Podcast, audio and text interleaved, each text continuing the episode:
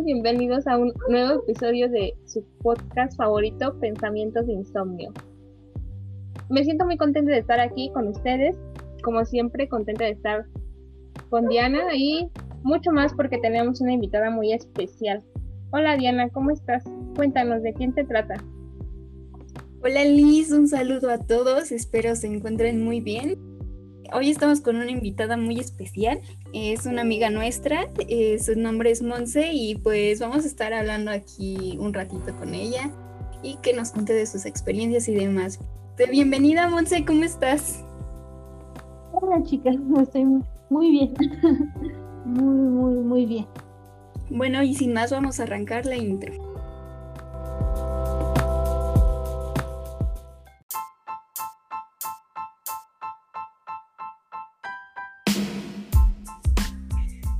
Bienvenidos al podcast Pensamientos de Insomnio. Donde el insomnio se vuelve charla. Segunda temporada con Diana y Liz.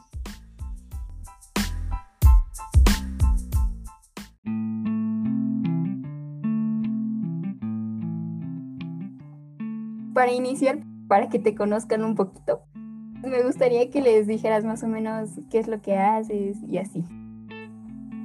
Soy licenciada en, educación preescolar, soy maestra en un jardín de niños de, Toluca, doy primer año de preescolar, son niños muy pequeños, de tres años, y de igual forma soy, eh, soy estudiante como ustedes de la licenciatura Taria en UNAM. Y pues ahorita estoy realizando una investigación con los pequeños de preescolar, la enseñanza y estrategias de las matas.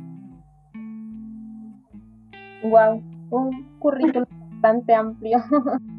y está súper, ¿no? Y ahora que mencionaste eso de los, de los peques, a mí siempre me ha causado como curiosidad qué tan difícil es trabajar pues, con niños chiquitos, ¿no? O sea, es como, no sé cuántos niños tienes a tu cargo y aparte es como ponerle atención a cada uno. Cuéntame cómo, ¿Cómo le haces en ese aspecto?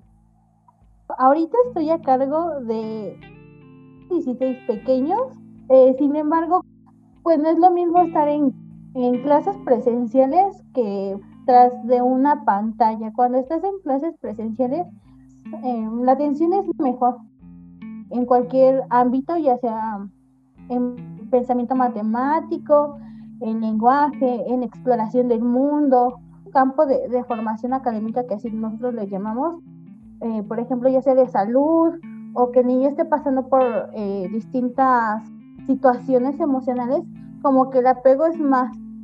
Y no es lo mismo que, que vemos una carita triste de los pequeños y queramos abrazarlos y preguntarles qué te pasó, por qué estás triste o qué tienes, a que estés enfrente de, de tu cámara y le preguntes, oye, ¿qué tienes? O ¿cómo te puedo dar un abrazo?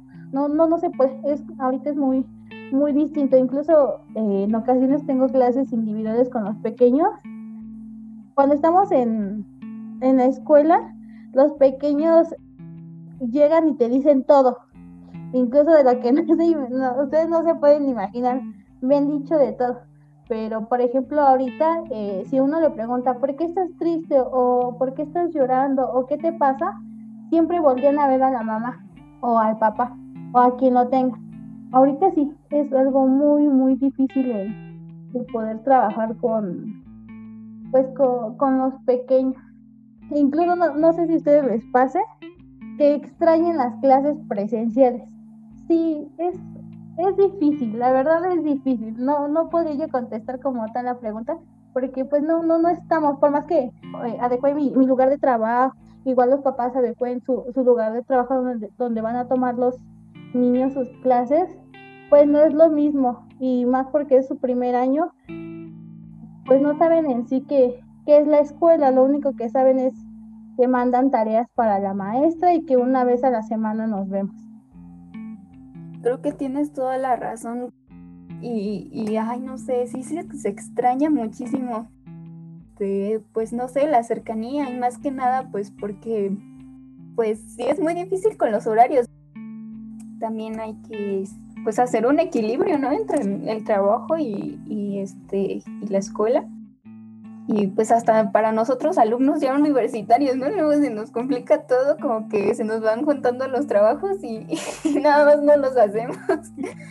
luego un día antes, ahí a darle la noche, ¿no? hasta la madrugada. No, no crees que porque es preescolar, no, no pasa eso. Me ha llegado, eh, han llegado papás que a las 11 de la noche me, ya estoy casi a medio sueño y me marcan. Maestra, ¿qué pasó? ¿Le puedo enviar los trabajos de mi hija? Y es así como de, señor, déjeme dormir, por favor. no es el mal plan, ¿verdad? Pero sí, y sí hay papás que se han puesto pues en un plan muy pesado y me dicen, no, me puedes dar revisión ahorita porque mañana voy a estar con mis otras hijas. Y ni siquiera la tarea es de los pequeños, es de ellos, o sea, se, se ven dibujos tan perfectos que dices, bueno, voy a calificar la tarea del señor, no del pequeño, del señor. He tenido un papá que, bueno, el último día de, del tercer mes me envió toda la tarea y me dijo, maestra, eh, ¿me lo puede revisar ahorita, por favor? Porque yo después ya no voy a tener tiempo. Mire, le doy media hora, por favor, para que me la revise, porque estoy en el descanso de las horas. Nada, yo por ejemplo te iba a preguntar, o sea, yo totalmente estoy en desacuerdo que dejen tarea a los niños así chiquitos, porque como dices tú, pues no los no la terminan haciendo ellos, sino los papás. Entonces, como que en ese sentido es como que ¿Qué tareas les puedes dejar a un niño? No sé, no se me ocurre. Pues yo, por ejemplo, que es primer año, eh, la verdad lo único que, que dejo son juegos. Es que juegue. Porque no sé si a ustedes les ha pasado y, me van a decir por ejemplo, ahorita en la, investigación que estoy haciendo en matemáticas, eh, yo les he preguntado a varios, a varios chicos, ¿por qué no te gustan las, las matemáticas? Eh, ah, sacando esto. Y todos me dicen, es que, por ejemplo, desde la primaria todos me lo enseñaban en la libreta y todo era contestar ejercicios. Todos hemos tenido ese concepto que desde el preescolar eh, te enseñan como que diversas cosas que dices, ay, pobres niños. Y, y ahí hay docentes, no generalizo, pero sí me he tocado docentes que solo les dan la hojita o les mandan la hojita en PDF y contesta o que tu mamá te lea, entonces como que yo trato, por ejemplo en esto de las matemáticas, que todo sea juego. Hay días que yo les he dicho a las mamás, eh, ya no van a ser las mamás, ya van a ser niñas de cuatro años. Hemos jugado a la feria, han jugado, eh, por ejemplo, a ser astronautas, hemos jugado a ser eh, cantantes. entonces, una niña de tres años me mandó un video cantando cantando algo de Kiss. O sea, la, vistieron, la pintaron y todo. Hemos jugado a los reporteros. Eh, siempre trato como que de ponerme en el lugar de los pequeños y siempre me pregunto, ¿ya me aburrió o no me aburrió? Porque si me aburre a mí, o sea, a los pequeños súper más les va a aburrir. Como que todo, todo, todo, todas las actividades, siempre les digo a las mamás, no son tareas, son actividades. Porque Después, por ejemplo, yo les he dicho que y desde ahorita todos les decimos a los pequeños que son tareas, cuando uno ya es grande, ya solo le mencionan la palabra tarea y dice, ay, no, por favor, tareas, no. No sé, ustedes, ustedes me, me han de decir. Pues sí, la verdad es que se me hace como bien bonito como platicar. O sea, se ve como que sí te gusta mucho al dedicarte a lo que te dedicas y hablas bien bonito y concuerdo contigo en que quizá los maestros han perdido como esa esencia o no sé, a, la vez siento como que no les importa realmente sus alumnos, sino a lo mejor nada más que den su clase y ya. Pero bueno, entre otras cosas, bueno, también dices que estudias historia. A mí me gustaría saber cómo le haces como para llevar trabajo de ser maestra de preescolar y ser estudiante, no sé, ¿qué tan difícil puede ser sobrellevar las dos cosas? Pues ahorita que estamos en este, en este momento, eh, es más fácil. en pandemia, que en ocasiones eh, esté yo en clase, por ejemplo, de, de historia y me llamen y me digan, ¿sabe qué, maestra? Tenemos reunión en 20 minutos. Es o mi clase o mi trabajo. Entonces tengo que cortar la, clase y vámonos a la reunión. Eh, me ha tocado que pues era empezar, me levantaba yo a las 5 de la mañana. Lo primero que, que hacía era ejercicio, después me, me daba yo un baño y desayunaba yo muy, muy rápido.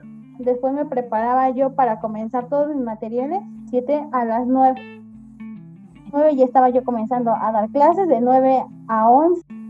Y de las 11 eh, a la 1 le dedicaba yo las clases de historia. Y de, de ahí, de, de la 1 a las 3, dedicaba yo para trabajos, por ejemplo, revisar tareas de los pequeños, eh, hacer eh, documentación o planeaba, o estaba yo en reuniones o tomaba yo conferencias que nos mandan a, hacer. También hacía yo algunas cosas de aquí de mi casa, iba para cumplir. Eh, comía de las 5 hasta las 7, tomaba yo clase y de las 7 pues en ocasiones hasta la 1 hacía yo eh, ya fuera material didáctico para los chicos, o planeaba yo, o veía yo algunos videos también para mandárselos a los chicos. También pues eh, tengo que tengo que como que dar un tiempo, por ejemplo, para amistades o, para, para el ligue o los ligues, ¿verdad? Entonces, pues sí, también tengo que dar tiempo de eso. En ocasiones trato como que de acomodar los días para que igual cheque yo algunas tareas de aquí de, mis hermanos, que soy tutora, entonces de las 10 a las 12, un horario para, para hacer tareas de historia o bien para, para leer algunos documentos que tengo ahí guardados, pues ya me duermo a la una, a veces en la madrugada o a las 12 para que a las 5 otra vez. A veces sí, cuando hago mi plan como que muy, muy, muy bien y si lo llevo a cabo, pues voy todo bien pero en ocasiones sí salen eh, reuniones o salen eh, papitos o mamitas que me hablan para, para algunas cosas o en ocasiones pues tengo eh, clases extras o así, cuestiones pues sí, como que se sale todo de control, pero sí trato de hacer todo eso bien para que sábados y domingos pues los dedique a mi familia y a mí para igual para que no me estrese. Entonces, yo sí lo recomiendo, sí, sí lo recomiendo cuando ya como que tengan un trabajo, pero cuando estén en una licenciatura, cuando yo estaba yo estudiando eh, cuarto año y estaba yo en la titulación y también llevaba yo pues el historia, sí, fue como que a veces ni siquiera ya dormía, a veces ya ni siquiera, a veces me quería yo dar de baja, a veces eh, ya dejaba yo algo aventado y tomaba yo en una cosa solo me enfocaba, entonces yo recomiendo que si quieran estudiar algo, pero cuando ya estén trabajando, cuando estén con otra licenciatura, ni de locos porque a veces ni siquiera comen, porque o una o otra cosa. Es, es como que lo que yo les doy es mi consejo más grande. Algo que encontré interesante es que ¿Qué fue lo que te motivó a estudiar las dos carreras? ¿Querías estudiar una y luego la otra? ¿O, te llamaba atención más una, pero como que se fue dando en el camino? No sé. Es muy bonito de ambas, entonces algo tienen de especial ambas carreras, ¿no? Pero, pero pues dime cómo fue todo este proceso de, de planeación, porque pues es una decisión muy grande decir, ay, voy a tomar una segunda carrera mientras estoy estudiando la otra, o pues simplemente ahorita que tienes tu trabajo, algunos dirían, ah, pues ya tengo mi trabajo estable y todo, pues ¿para qué, no? Me voy a escuchar muy mala onda, pero, pero ¿qué consejos nos darías? O bueno, ¿cómo fue este proceso? En prepa, y en tercer año te preguntas, ¿qué voy a estudiar? Entonces, desde el preescolar quería yo ser docente de preescolar por una, por una maestra. Es chistoso que ahora somos compañeras de zona ella fue mi inspiración. Entonces iba yo así hasta que llegué a prepa, a segundo, fue cuando ya me empezó a gustar más la historia. Sin embargo, no le tomaba yo como que, como que sí apego. y tanta importancia. Sin embargo, pues sí, surgió. Y cuando llegué ya a tercer año, le comenté a mis papás que quería yo estudiar historia, pero mis papás eh, me dijeron, yo digo que algunos o muchos les han dicho, no te va a ayudar nada esa carrera, no vas a lograr hacer nada, te vas a morir de hambre, la famosa frase, te vas a morir de hambre, no estudies para eso, mejor estudias otra cosa. Entonces mi sueño era, y aún sigue siendo, eh, trabajar en el Museo de Antropología e Historia Nacional.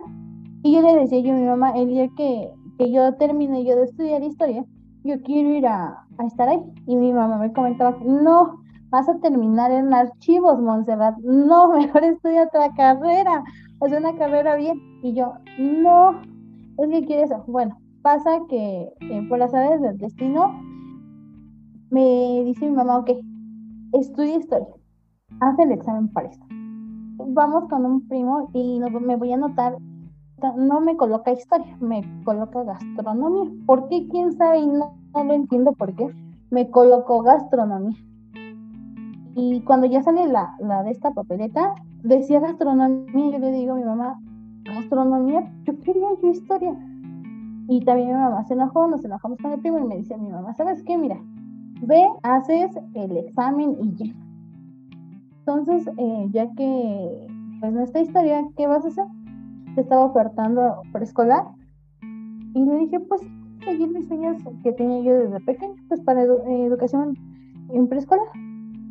Ya pasa el tiempo y me toca hacer el examen y pues que no, no iba yo con mi cara toda larga y amargada a hacer mi examen de gastronomía.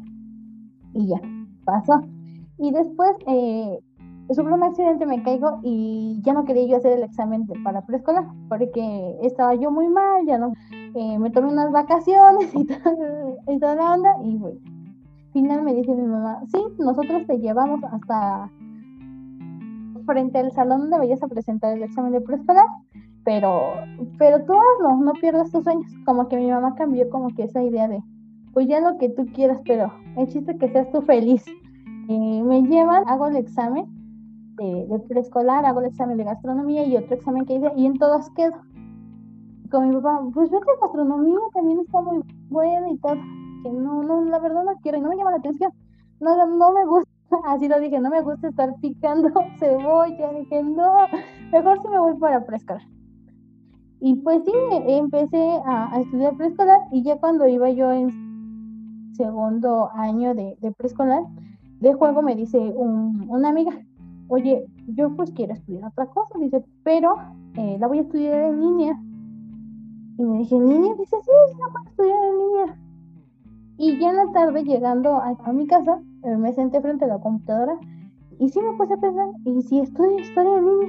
Pues no de pasar nada de malo. Yo pensando ingenuamente, pues, pues no, no, pues es en línea, es en la computadora, y, y pues ya, o sea, no, no sabía yo ni, ni a qué me metí yo, la verdad. Entonces empiezo a buscar, sale que está ofertando UAM, UNAM, el Politécnico, que también estaba ofertando en línea. Entonces, eh, de puro juego dije, ok, con una, pues voy a hacer. Hice mi registro, salió todo y le chequé las fechas del examen y todo, y cuánto iba a, a costar y todo. Y para esto, pues UNAM está súper barato. O sea, un examen extra te cuesta 50 eh, centavos, un peso, o sea, están muy, muy, muy baratos.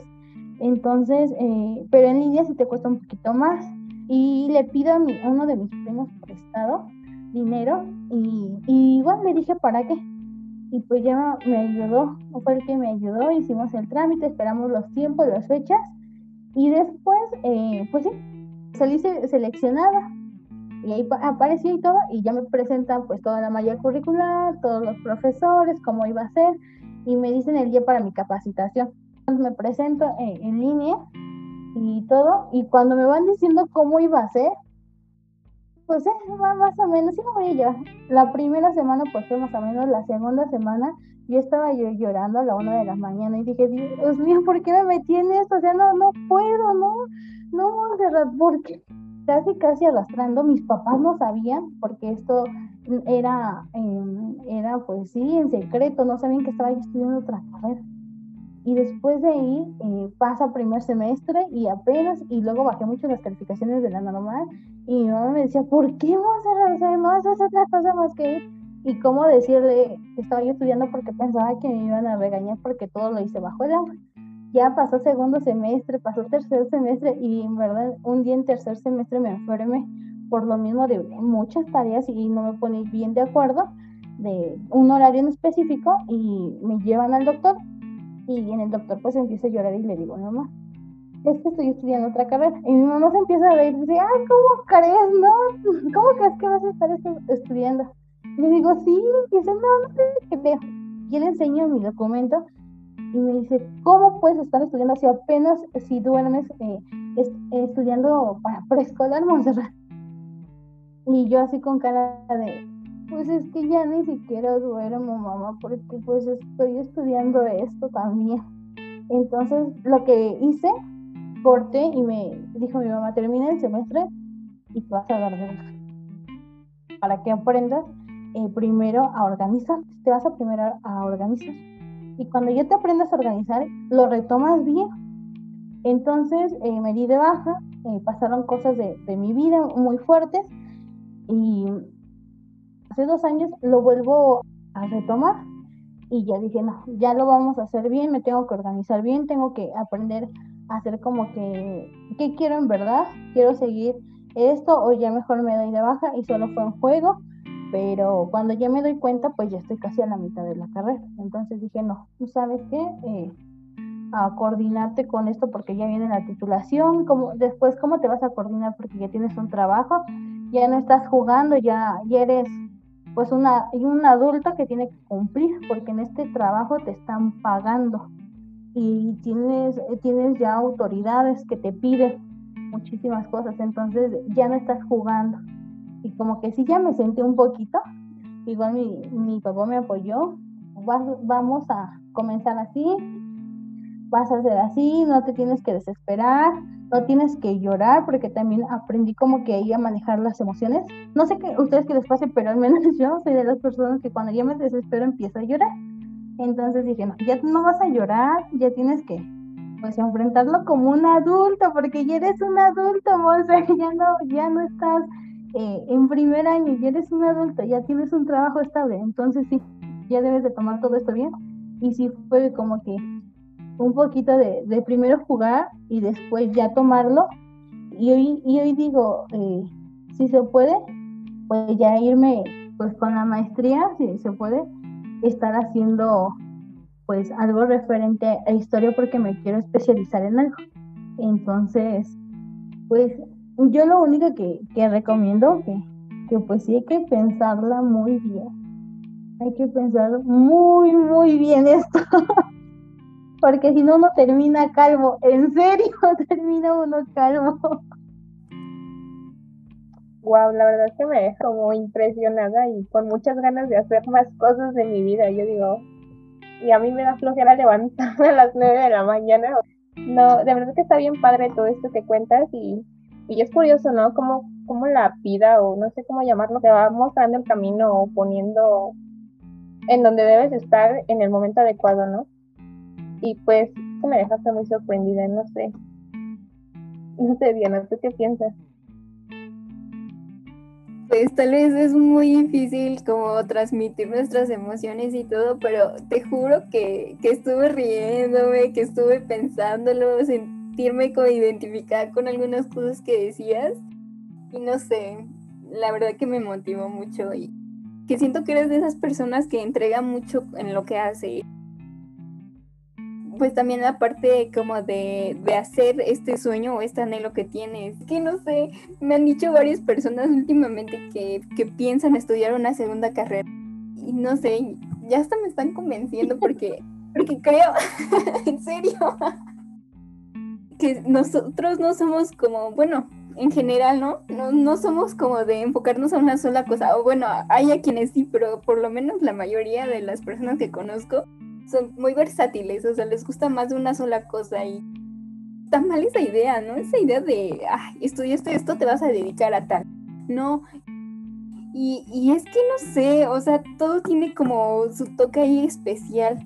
Por ejemplo, ella es de la Ciudad de México, ¿no? Como que pues es bien sabido por todos que todas las civilizaciones que estaban ahí, pues quedaron debajo de la ciudad, entonces hay un mundo, ¿no? Y siempre que hacen como un nuevo centro comercial o así, cualquier cosa, ¿no? Una restauración, algo, y van a los cimientos, siempre se encuentran con este, con pedazos de la civilización. Y de hecho hay varios lugares en la Ciudad de México que tienen sus miradores, ¿no? Terráneos, este, como tipo vitrinas sobre el piso y que puedes ver las edificaciones y no sé, o sea, es un mundo y, ay, no sé.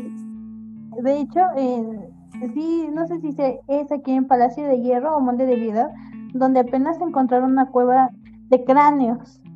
y próximamente, eh, si, si comienzan a hacer esta restauración y, adecuación, ya va a ser apertura para que pues vayamos a visitarlo. Ajá, pues justo lo que decía, como que siento que hoy, hoy nos diste una gran lección. Igual me motivaste mucho. No sea como que a no quedarnos con las ganas o decir, pues ya estoy en otra cosa y por eso tengo que abandonar algo que siempre he querido. Pues no, yo creo que todo es cuestión de constancia, organización y pues ganas, ¿no? El hecho de que quieras hacer las cosas. Nada, aventarte y y disfrutar, o sea, disfrutar el camino, porque al fin y al cabo es un camino y hay que disfrutar cada cosa, o sea, lo bueno, lo malo y no sé, muchas felicidades por, por todo lo que has logrado y cómo lo has, lo has sabido sobrellevar. Me encantó la verdad que nos hayas regalado tu tiempo, de que nos hayas contado todas tus experiencias, ¿no? Porque luego también es como difícil estar hablando y no sabemos quién nos va a escuchar por ahí. Pero esperemos que quien nos esté escuchando pues le sirva, se sienta motivado y, igual que nosotras, ¿no? Este, agradecerte mucho que nos hayas acompañado. Pues yo lo único que les digo es que cumplan sus sueños, que, que estudien otra cosa, en verdad, eh, que no, no hay que estar siempre como que en el mismo lugar, siempre que hay que ser seres que se estén moviendo de, un lugar a otro, hay que tener mucha, como que, si no con esto, eh, pues, pero también tengo esto. Entonces, pues sí, hay que, hay que hacer posible todos nuestros sueños, somos, somos jóvenes y es, es una buena edad para estudiar. Pues otra carrera, si les gusta música o si les gusta danza o si les gusta, no sé, eh, para ser docente o, o para estudiar filosofía o artes dramáticas, o lo que quieran, pues es el momento. Eh, estudien algo porque el día de mañana cuando uno ya sea grande va a poder decir, yo estudié esto, yo hice esto, pero también hice esto, pero también fui maestro, también fui esto. Entonces yo les recomiendo que sí, estudien otras carreras eh, y todos lo podemos hacer, solo que, hay que organizarnos un poquito más y si solo nos queremos eh, enfocar en una, seguir igual estudiando y, estudiando porque pues nunca uno, nunca uno acaba de aprender. Y entre más va descubriendo, más uno le va llamando la atención. Entonces, pues es lo que puedo decir. Me gustó mucho estar con, las dos. Gracias, Dianita, por invitarme. Gracias, Liz, igual. Y, y pues ya, cuando guste, y cuando quieran charlar, pues aquí estoy, puedo contarles muchas cosas. Gracias a ti, un gusto tenerte con nosotros y pues sí, esperemos que, que haya una segunda vez. Gracias. Bueno, noctámbulos, este fue el cuarto episodio. Esperemos que les haya gustado mucho. Síganos en Instagram, estamos como pensamientos de punto insomnio.